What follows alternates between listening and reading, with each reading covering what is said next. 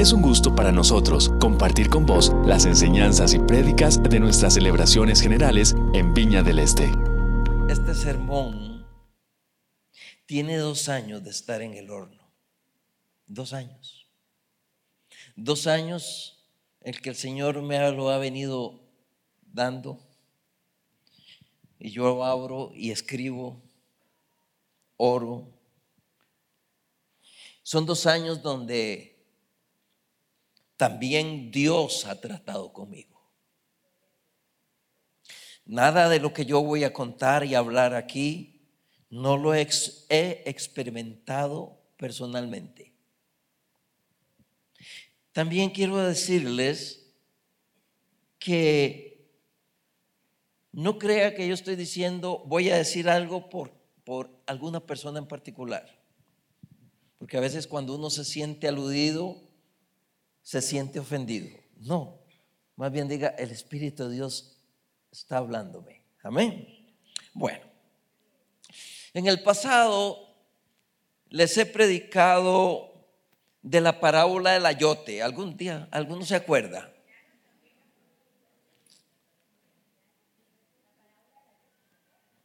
La otra vez también les prediqué la parábola del picudo. ¿Cuántos se acuerdan de la parábola del picudo?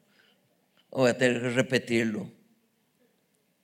Bueno, hoy quiero predicarle de la parábola de la dormilona. Bueno, quiero recordarles para que ninguno se asuste que estoy agregándole a la Biblia nada. No, no. Una parábola es una narración corta y simbólica de donde sale, sale una enseñanza. ¿Ok? Pues hoy vamos a hablar de la parábola de la dormilona. Señor,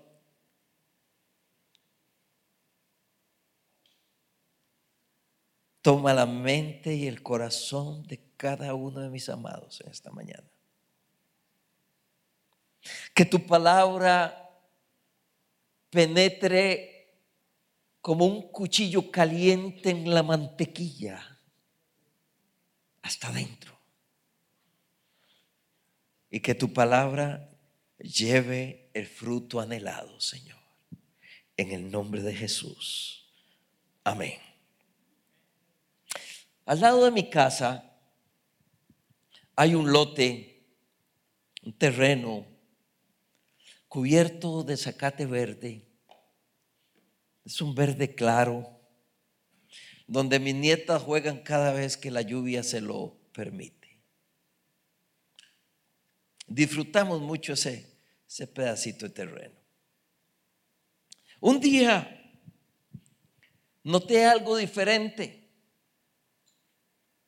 En aquel verde claro había una mancha verde oscuro.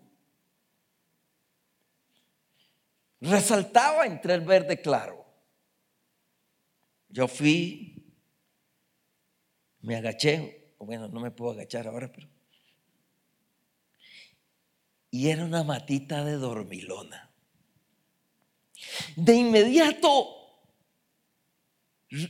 recordé aquellos días de la niñez cuando yo iba donde mi abuela, allá Heredia, y habían siempre matitas de dormilona y yo pasaba horas tocando. Y me iba otra y lo tocaba. Reviví ese momento de, niñez y me alegré. ¿Cuánto me alegré de ver eh, la mata dormilona? Porque la toqué y se encogía. Posiblemente, posiblemente, algún pajarillo pasó volando por ahí y tiró una cuita que llevaba una semillita de hormilona. Y esa semillita creció. Pero nadie se daba cuenta porque estaba creciendo bajo tierra. Hasta que el día que brotó y yo me di cuenta de que había brotado la matita. Pasaron algunos días, algunos días. Y como a los 50 centímetros de la matita de dormilona, salió otra matita de dormilona. ¡Ay, qué alegría! Otra más para que mis nietas jugaran. Pasaron unos días más y salió otra matita de dormilona. Y otra matita de dormilona. Y otra matita de dormilona. Hasta que se hizo una plaga.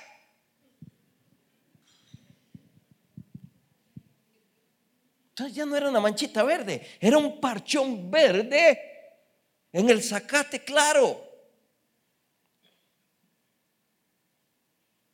Dije, esto no está bien. Entonces me fui ahí a Coronado, que hay un centro, centro agrícola. Y les dije, mire, tengo una plaga de dormilona. Ah, no hay problema, señor, tenga, llévese este herbicida prepárelo así, Llegué y comencé. Como a los dos días aquel verde oscuro se convirtió como en verde, como en café claro. Y las hojitas cayeron, desaparecieron. Mira que sentí nostalgia. Sí, sí, sí, sí, porque me había alegrado tanto que naciera la hormilona. Pero me dije, me deshice de la plaga. Bueno, ah, en ese tiempo era yo el que cortaba el, zacate. tenía un poquito más de, de fuerza, menos años. Y no había pasado 22 días, hermano. Como, como si fueran palomitas de maíz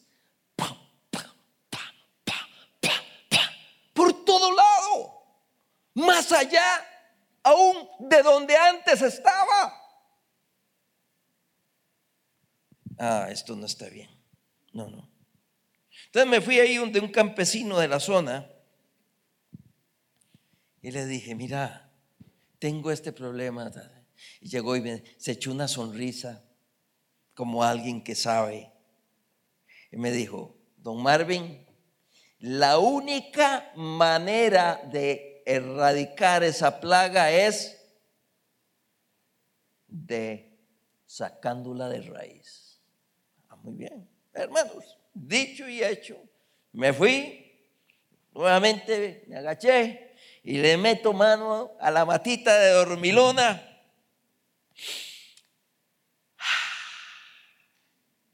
Y aquella terciopelada delicada matita dormilona estaba preparada para resistir el embate de mi arranque. Tenía espinas, hermano, tenía espinas y yo no me había dado cuenta. Me di una punzada.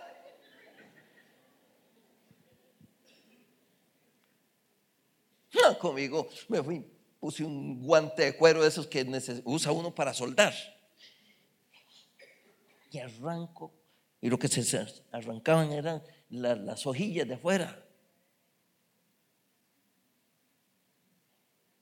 No se podía sacar así fácilmente. No, no, no, yo no me quedo aquí con el clavo. Me fui, me traje una pala y me traje un pico, hermano.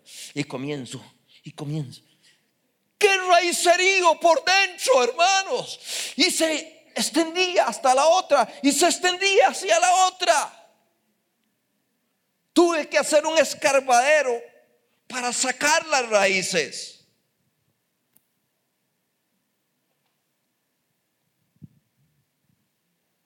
Y la saqué. Y sigo peleando con la dormilona. ¿Sí?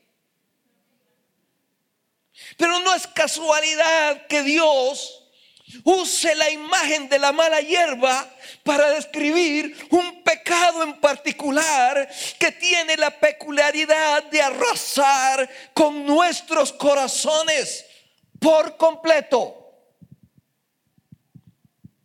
La amargura. Según el diccionario de la Real Academia Española, la amargura es gusto amargo y aflicción. Y me llama la atención que cuando los israelitas iban a salir de Egipto, cuando estaban preparando su salida, el Señor los manda a preparar la cena pascual. Todo eso lo pueden leer en Éxodo cómo matar el cabrito, cómo tenía que haberlo guardado, todo. Pero hay algo que me llamó poderosamente la atención y es que junto con la carne les manda a comer hierbas amargas. Wow. ¿Por qué? Porque Dios quería que al comer ellos las hierbas amargas, recordaran la amargura que habían sufrido durante el cautiverio de 400 años. Y cuando yo hago exégesis de ese texto, puedo entender que en el lenguaje de Dios, la amargura forma parte integral del cautiverio. Entiéndase bien, Alguien que está amargado es cautivo. Y su cautivador, su carcelero, es el que vino a hurtar, a matar y a destruir. Y ese es el diablo.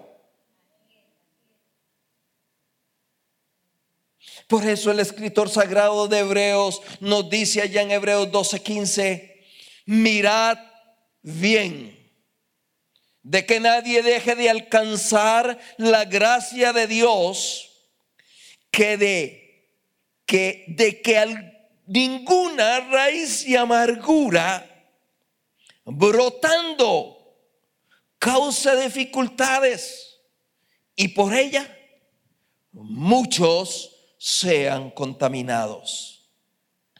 La amargura no es uno de esos pecados grandes llamativos, escandalosos, que se pueden ver creciendo en la superficie de nuestro corazón. No, no, no.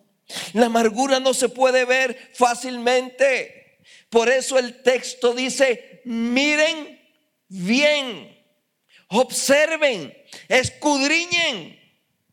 Es más fácil ver la ira o las grandes consecuencias de la, de la desobediencia. La amargura es un pecado subyacente. Crece bajo la superficie, en lo profundo del suelo de nuestros corazones.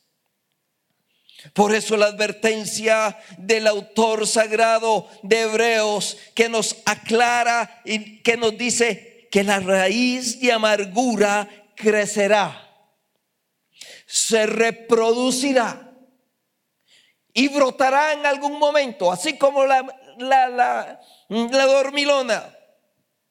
Y cuando lo haga, muchos serán contaminados.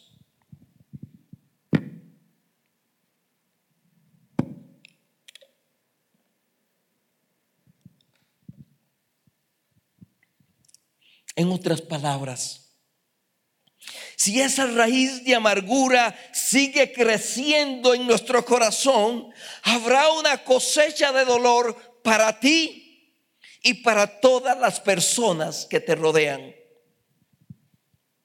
La amargura es un pecado que siempre crece acompañado de otras malas hierbas.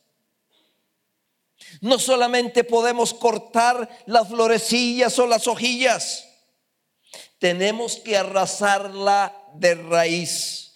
Necesitamos la ayuda del Señor para profundizar y arrancar de un tirón ese retoño, pero con todo y raíz. Hay un grupo de malezas o actitudes que siempre vienen acompañando a la amargura. Dice Efesios 4:31, sea quitada de vosotros toda amargura,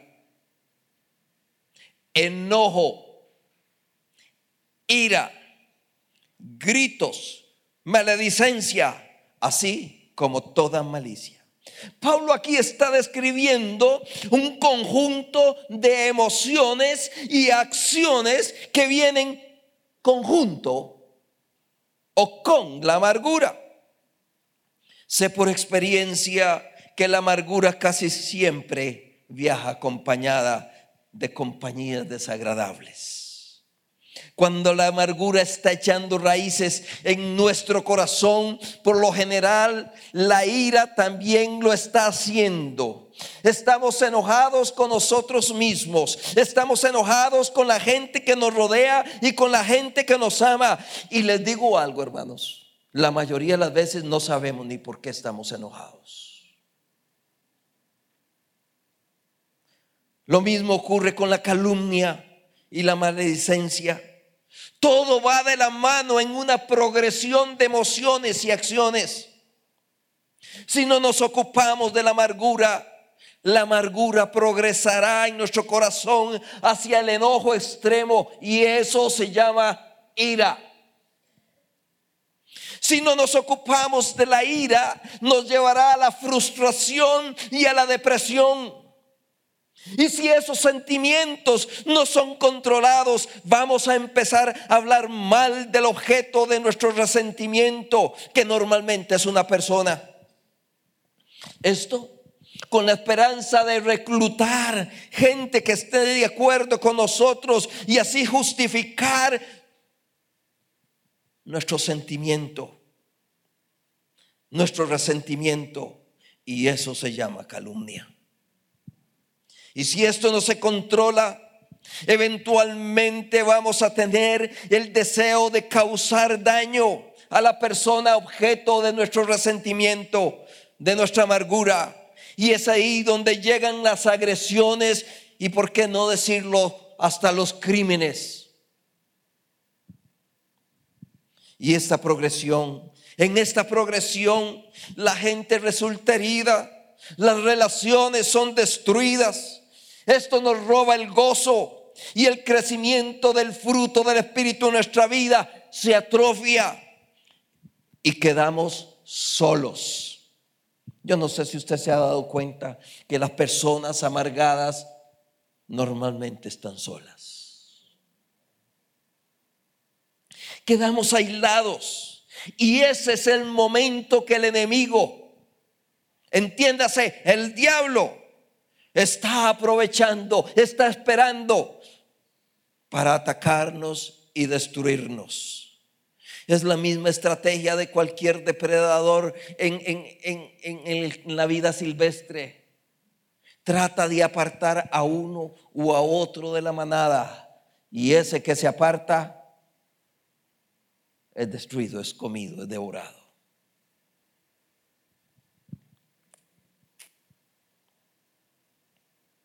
Por eso la palabra que acabamos de leer dice que no, que esto nos lleva, nos puede llevar a dejar de alcanzar la gracia de Dios. Ahora, con tanto que perder, con tanto que perder, ¿no creen ustedes que sería importante que a menudo nos estemos preguntando nosotros mismos, ¿soy una persona amargada? Meternos nosotros mismos bajo la lupa nuestra. Ahora, debido a que la amargura es un pecado subyacente, la respuesta incluso para nosotros, para nosotros mismos, no siempre es fácil y es evidente. Aquí les voy a presentar cuatro preguntas que deberíamos hacernos para saber si nosotros somos amargados o está creciendo en nosotros una raíz de amargura. La primera pregunta es, en sus conversaciones internas, ¿está repitiendo constantemente la misma película? A veces cuando entramos, como que caemos en, conciencia, particularmente los hombres que nos despistamos así, ¿verdad?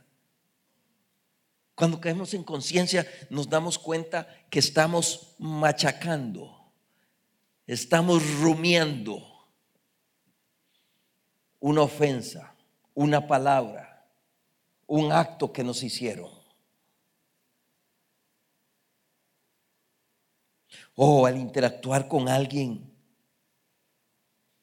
pasa usted todo el día dándole qué dijo, qué gestos hizo. Se acuesta usted y eso está ahí dándole y dándole y dándole, repitiendo la misma película. Algo importante es que la amargura florece en la tierra de la justificación. La amargura florece en la tierra del pobrecito yo. Siempre somos víctimas. Mientras Dios nos dice, tú eres mi hijo amado, eres mi heredero, estás sentado en lugares celestiales, tú eres pueblo santo, real sacerdocio. Por otro lado, el diablo, no, no, usted es pobrecito, mira cómo te ofende. Mira. Y el asunto es que le creemos al diablo y le seguimos el juego. A mí el pastor no, no me saluda porque yo soy tan pobre. Ah, es que... ¿Sabe qué, hermano? Hermana, está usted arando la tierra de su corazón para que la semilla de la amargura crezca con fuerza. Ninguno de los que estamos aquí como hijos de Dios somos pobrecitos. Somos millonarios. Tenemos todo lo que necesita porque el Señor es nuestro eh, proveedor. Jehová Jiré, Él nos va a proveer. Él es el que nos levanta, el que levanta nuestra cabeza, el que nos llena de fortaleza, el que enfuerza nuestro brazo. No somos pobrecitos yo. No, no, hermano, no deje de andar buscando cinco con la cabeza para abajo. Levante su cabeza, saque el pecho, que usted es hijo hija de Dios.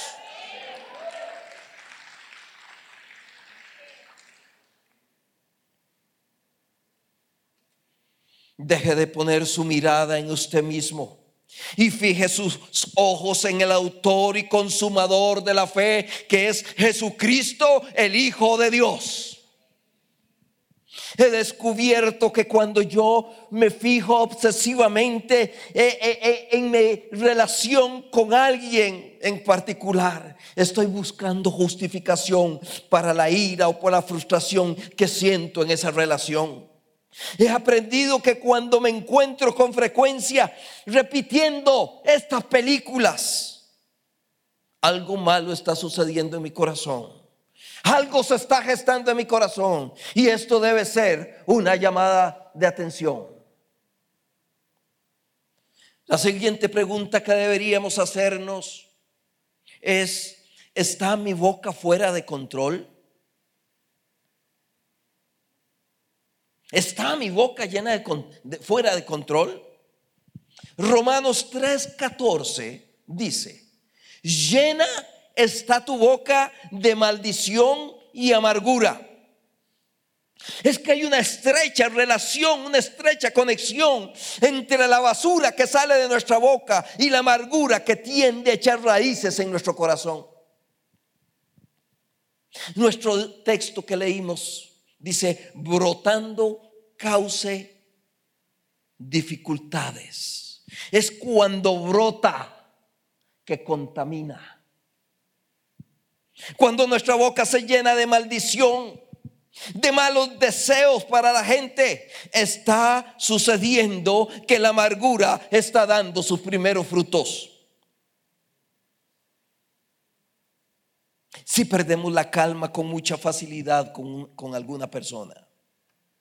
Somos críticos de todo. Vemos el punto negro en el mantel blanco. Somos respondones groseros. Tal vez los pecados que estás cometiendo con tu boca son simplemente la extensión de la amargura que has permitido que crezca en tu corazón.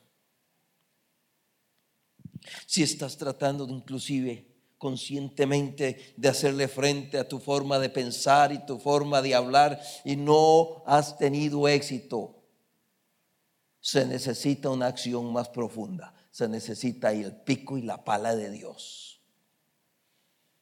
La tercera pregunta que deberíamos hacernos, y en esta la voy a hacer con prudencia porque no se puede generalizar. ¿Estoy enfermo o enferma?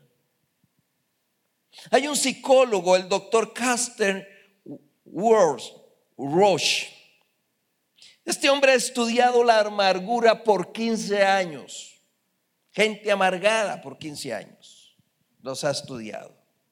Y él dice, cuando se alberga por un tiempo largo, la amargura puede anticipar patrones de desregulación biológica que son un impedimento fisiológico que puede afectar el metabolismo, el sistema inmunológico o la función orgánica y lleva a la enfermedad. Deseo aclarar, hermanos, que no salgan diciendo aquí que el pastor dijo que todos los que están enfermos son amargados. No estoy diciendo eso, ¿verdad?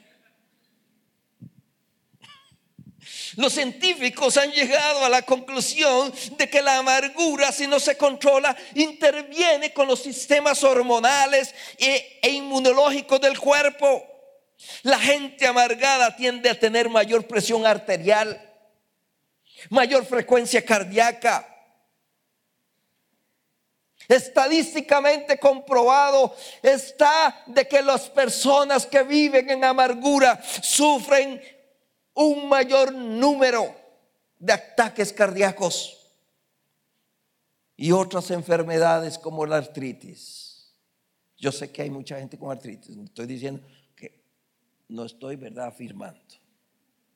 Pero recuerdo el testimonio de una mujer que vino aquí hace años, muchos años ella estaba en una silla de ruedas, pero era algo así, hermano, era algo terrible. Una atrofia de, manos, de los deditos de los pies. Y ella andaba dando su testimonio del porqué de su estado, su amargura contra el esposo que le había sido infiel. Recuerdo una hermana que llegué a amar con todo mi corazón. Ya ella partió con el Señor hace muchos años, la hermana Ligia. Siendo yo, como digo, a veces un pichón de pastor, estaba en ese proceso de, formación y había terminado de predicar e iba a bajar las gradas al final del servicio cuando esa señora que nunca había visto me confrontó. Yo lo odio a usted.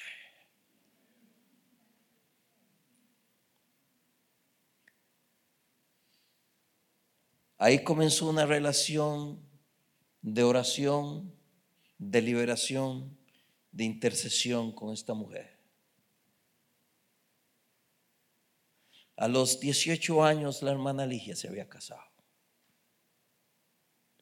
A los 19 el esposo se fue con la secretaria. Desde entonces esa mujer cultivó la raíz de amargura a un punto tal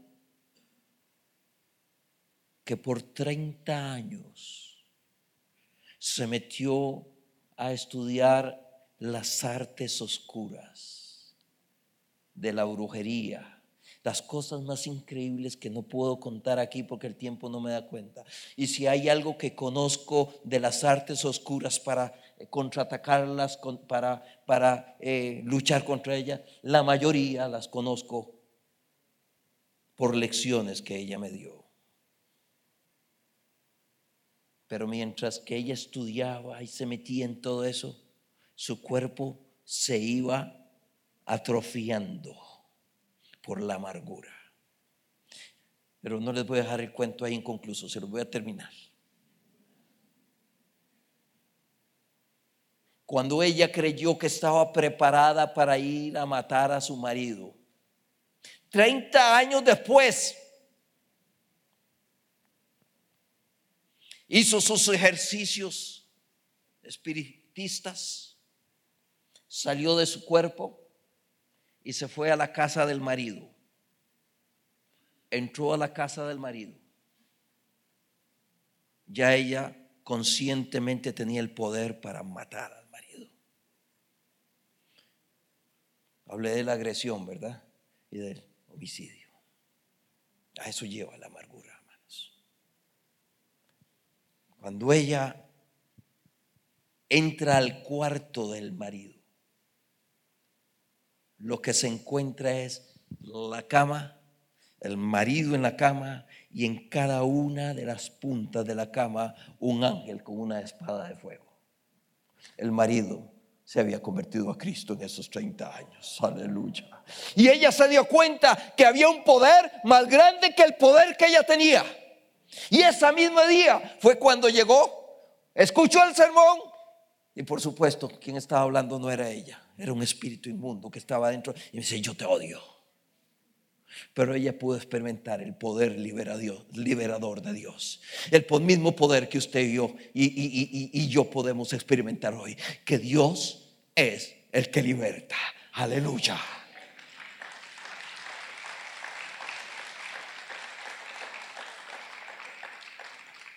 La amargura está ligada al resentimiento. Y esta palabra resentimiento proviene de dos palabras. Sentir de nuevo, resentir. Voy a decir algo que no es muy agradable, pero necesito esta imagen mental para explicar mi propósito, mi contenido. Los españoles, creo que por aquí hay uno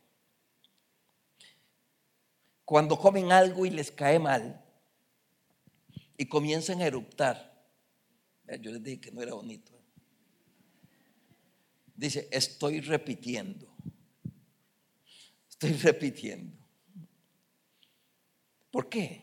Porque cuando erupta, perdón, yo sé que es una imagen fea, pero cuando erupta, se acuerda que almorzó o que cenó. Qué asco, ¿verdad? Es, algo que nos sucede a todos. Y al igual que la amargura, si hay alguien relativamente cerca y la persona erupta también se da cuenta que almorzó, mío contamina. El resentimiento es igual, cada pues, resentimiento.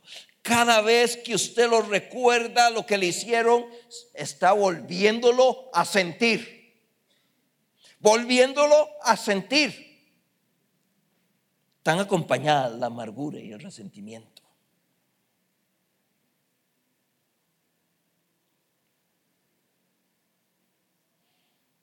Cuando uno tiene un profundo resentimiento, entiéndase también amargura no duerme bien, hermano.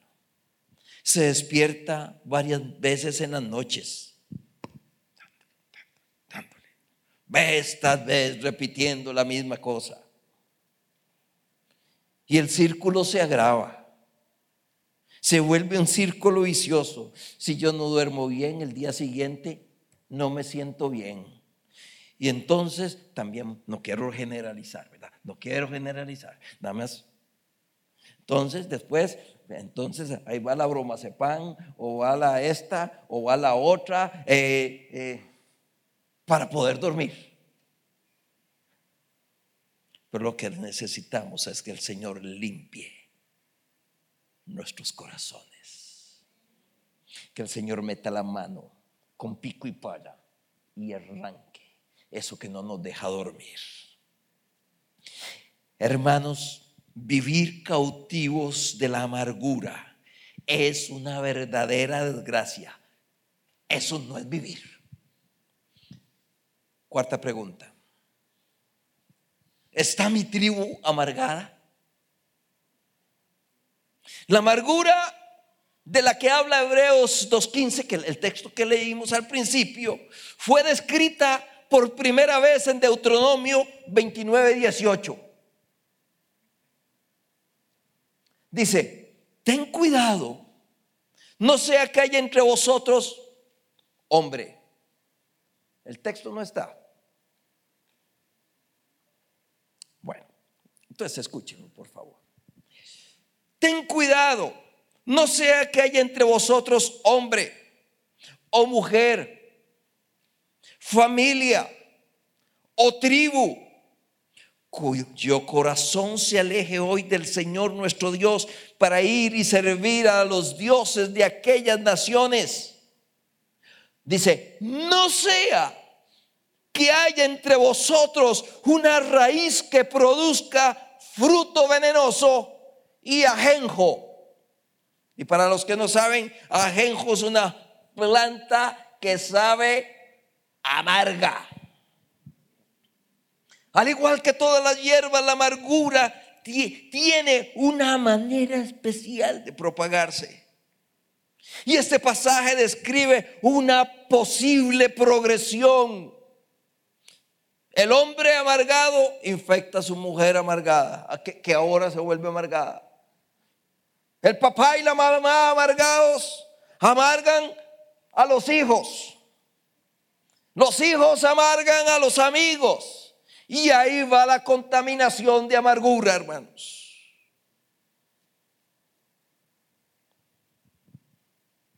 Alguien muy cercano me contó de una familia, de dos familias en Guanacaste, que por generaciones se matan los unos a los otros. Uno mata al otro, entonces como está lleno de amargura y venganza, entonces uno de esa familia llega y mata al otro y así han pasado generaciones. Ese es el fruto de la amargura, del resentimiento y de la venganza. Quiero plantear varias preguntas. ¿Está tu matrimonio marcado por la amargura? ¿Están tus hijos amargados? ¿Tiene tu grupo de amigos una tendencia a sentarse y solo hablar y quejarse y quejarse y criticar? Incluso está la iglesia llena de gente áspera, enojada, enojona. Esas personas que son como una lija de grano 40 que cuando pasa raspa.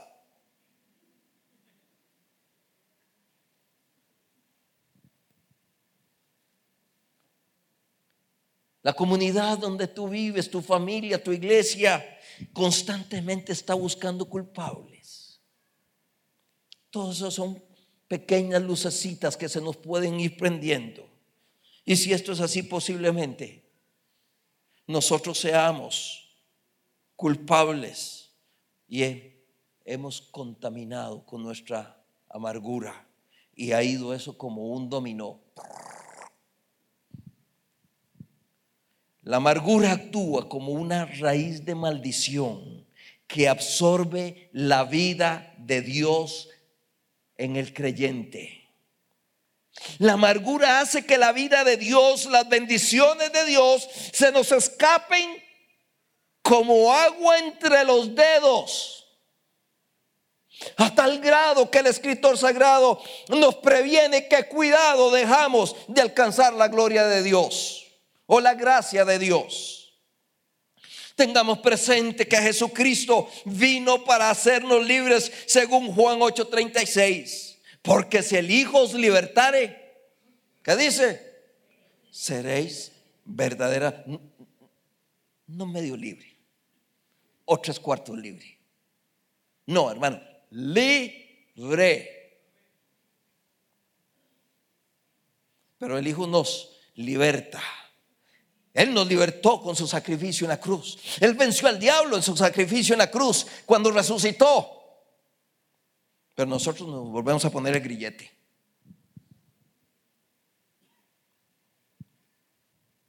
Tengamos que presente que el Señor vino a darnos vida y vida en abundancia.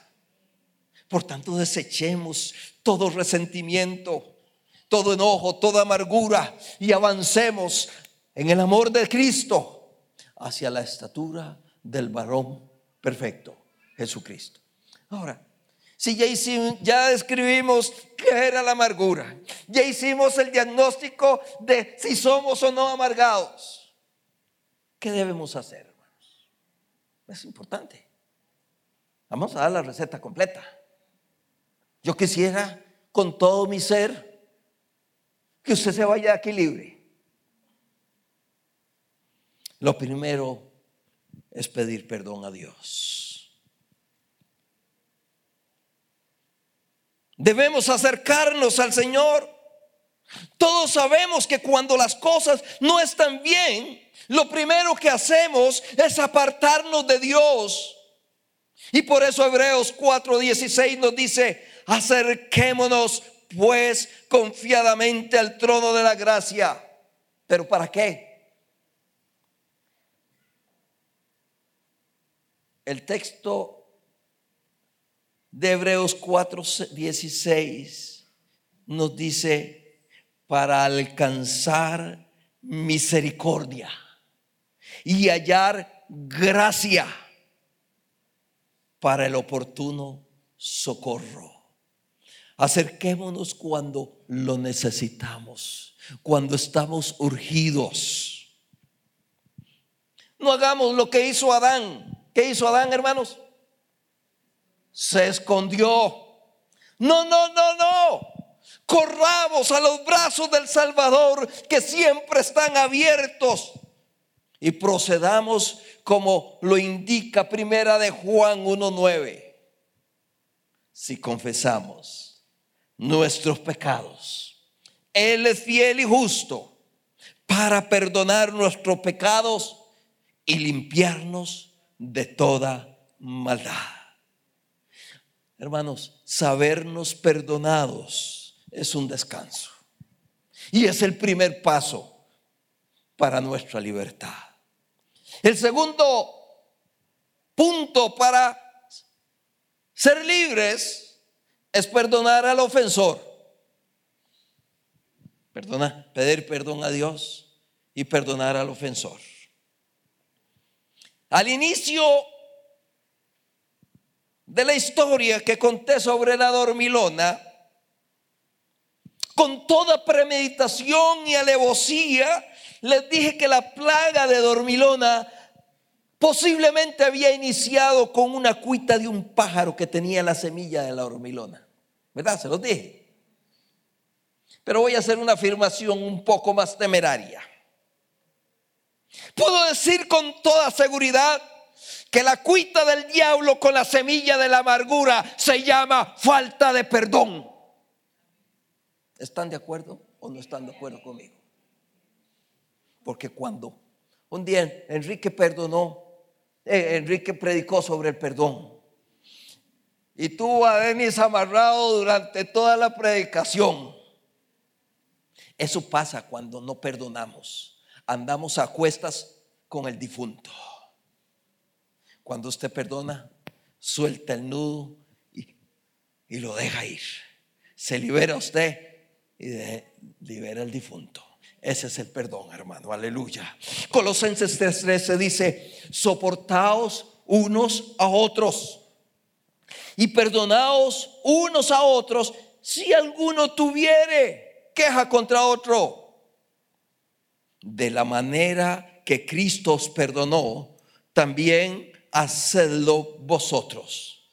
El Padre nuestro también nos lo dice. Perdona nuestras ofensas como nosotros también perdonamos a los que nos ofenden. Es algo recíproco.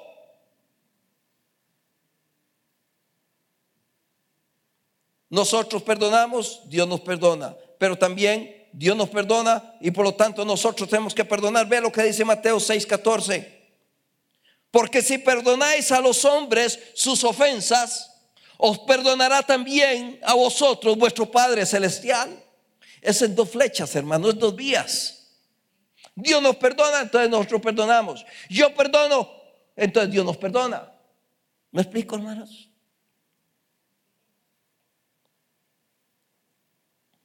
La segunda parte de un verso que ya leímos, Efesios 4, 31 y 32. Dice, ese fue el que leímos, quítese de vosotros toda amargura, enojo, ira, gritería, maledicencia y toda malicia. Pero el verso 2, el 32 dice, antes sed benignos unos con otros. ¿Cómo? Misericordiosos, perdonados unos a otros, como Dios también os perdonó a vosotros en Cristo. Recordemos que perdonar es una decisión. Al igual que amar es una decisión. Yo decido perdonar a pesar de.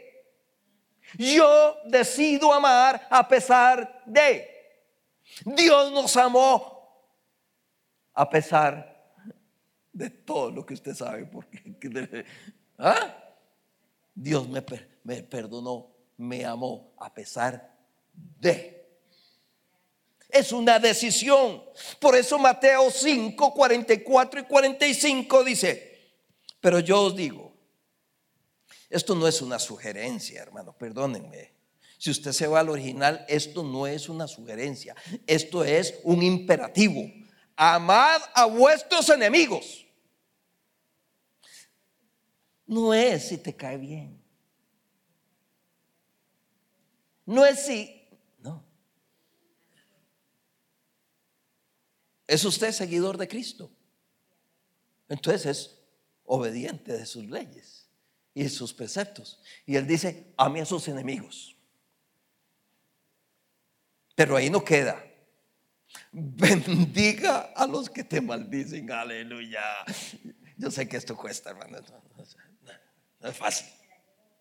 Pero demos el primer paso. Que el Señor hará el resto.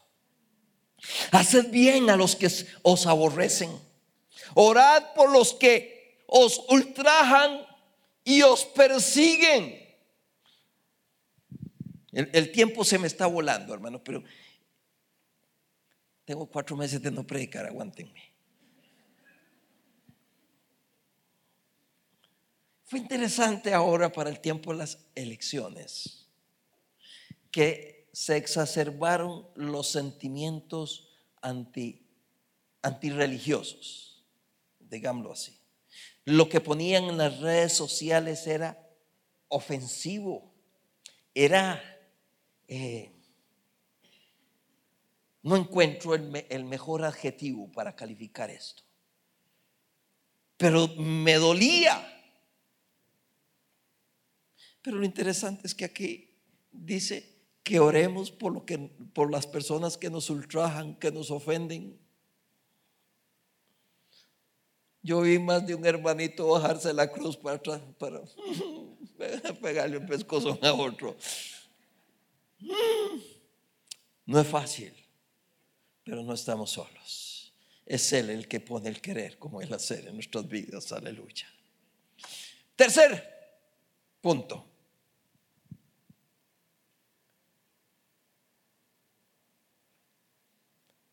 Renunciemos a la amargura y al resentimiento. Mira, ahí, ahí dice reiniciar, no, es renunciar. Hermano, cámbienlo de una vez porque eso se les puede quedar grabado. Después pueden hacer una reiniciación del, proceso.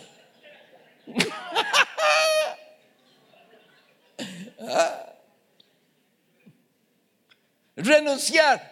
hermano, por favor. Es que la, visión es más fuerte que el oído. En, en mi caso. Diga conmigo, renunciar. Renunciar. Ok. Renuncia, reiniciar. Conozco personas que se han hecho codependientes de la amargura. Cuando el resentimiento va pasando, se vuelven a rascar para sangrar y para volver a sentir dolor. Tal vez usted dice, Marvin, ¿está usted muy volado? No, es así. Han aprendido a vivir con dolor porque no saben, ya se les olvidó lo que es vivir en libertad, en gozo, en paz y en el poder de Dios. Si, si renunciemos a la amargura, dice Gálatas 5:24, pero los que son de Cristo han crucificado la carne con sus pasiones y deseos. Yo iba a traer la crucecita esa que normalmente traigo con un mazo así como de 10 libras y un clavo que tengo así para hacer el gráfico de clavar la amargura en la cruz. Es que tenemos que clavarla en la cruz, hermano. Despojándonos de ella, renunciando a ella. Dice Gálatas 2.20 con Cristo estoy, ¿qué dice? Juntamente crucificado. Y cuando yo estoy crucificado, ahí también está crucificada la amargura, el resentimiento, el dolor. Y después dice, ya no vivo yo. Cristo vive en mí. Y lo que ahora vivo, lo vivo, lo que ahora vivo en la carne, lo vivo en la fe del Hijo de Dios, el cual me amó y se entregó a sí mismo por mí. Hermano o hermana, lo insto a clavar la amargura que la tiene o lo tiene preso en la cruz del Calvario. Jesucristo ya te hizo libre. Acepta tu libertad. Se me fue el tiempo. Hay dos puntos más que los desarrollaré en algún momento, es cuando no hay amargura, cuando queda el espacio vacío, porque ya el Señor nos ayudó a arrancarla. Es necesario llenar ese vacío, es necesario llenarnos del amor de Dios. El amor de Dios es la antítesis del rencor, es la antítesis de cualquier cosa. Y luego ser llenos del Espíritu Santo. Para concluir, quiero decirles que Dios es nuestro sanador. Y Él procura siempre lo mejor para sus hijos. Permitámosle hoy al Espíritu Santo obrar en nuestro corazón. Recordemos que el Padre Celestial dice, Jesucristo dijo, mi Padre es el labrador. Es un labrador, un agricultor experto. Él sabrá exactamente dónde meter la mano y a qué profundidad para sacar hasta el último pedacito de amargura. Él es experto, hermanos nuestro Padre Celestial que está en los cielos. Él puede hacerte libre hoy. Tiene el poder para hacerte libre hoy. Solo hay una condición, que usted se lo permita. Cierra tus ojos, hermano. Le voy a pedir a todos que cierren los ojos como un favor, no una imposición, solamente un favor. Ya perdiendo tu canción.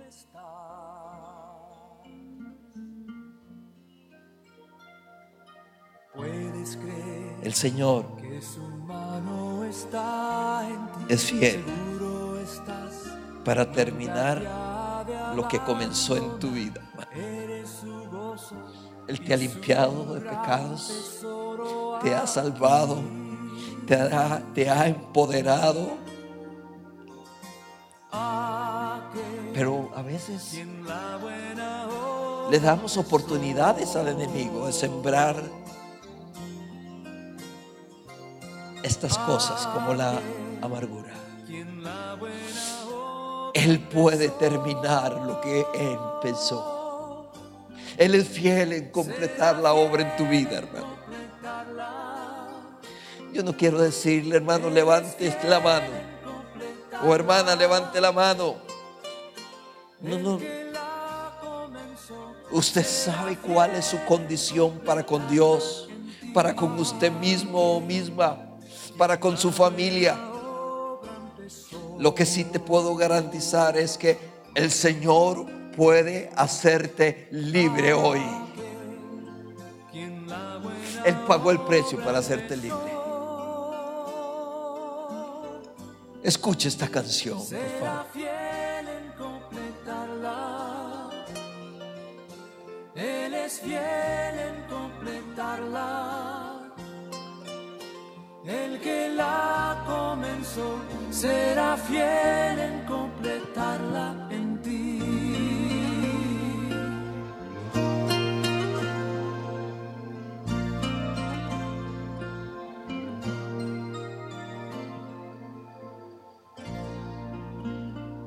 Repita conmigo, ahí entre sus adentros, ni siquiera eh, solamente repita conmigo esta oración. Señor,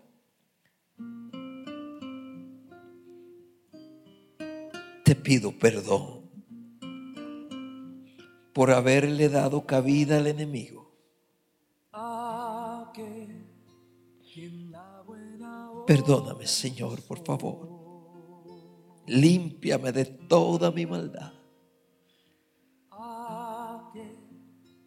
Padre, en esta mañana me empodero a través de tu Espíritu Santo y decido,